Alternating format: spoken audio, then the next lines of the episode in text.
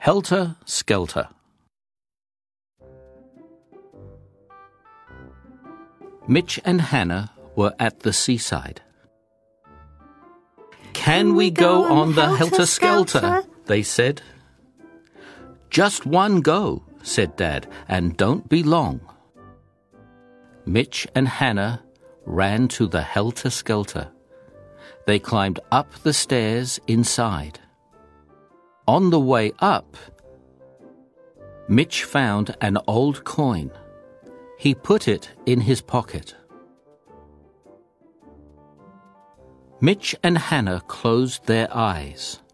They whizzed round and round and round and round. They landed with a bump. They opened their eyes. Hannah held tight to Mitch. Everything is different, she whispered.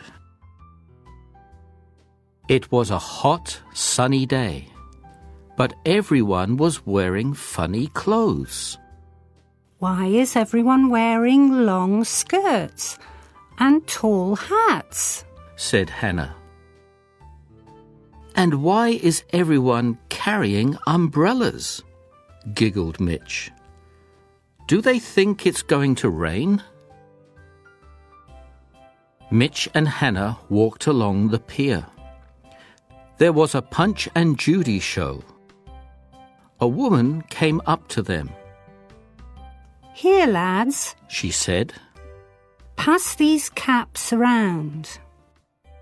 They collected lots of money. Well done, said the woman.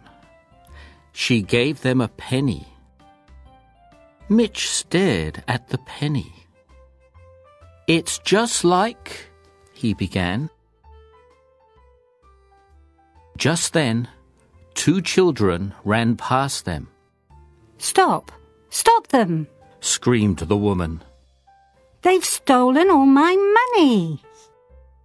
There they are! shouted a man. He pointed at Hannah and Mitch. Run for it, said Hannah. They think we've stole the money. They ran along the pier as fast as they could. Mitch reached into his pocket and grabbed the old coin. The helter skelter, he said. It's our only chance. They scrambled up the stairs. The man scrambled up after them.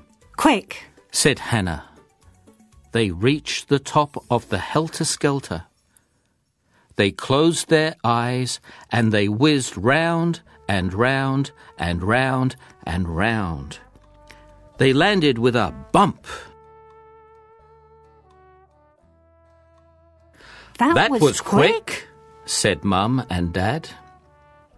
It felt like a hundred years, said Hannah. We're glad to be back, said Mitch. Seaside. Stare. Coin. Pocket. Land. Different. Whisper. Wear. Clothes. Skirt. Carry. Umbrella. Pier. Pass. Collect. Money.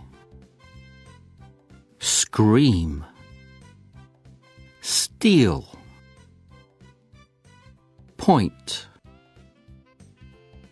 fast, grab,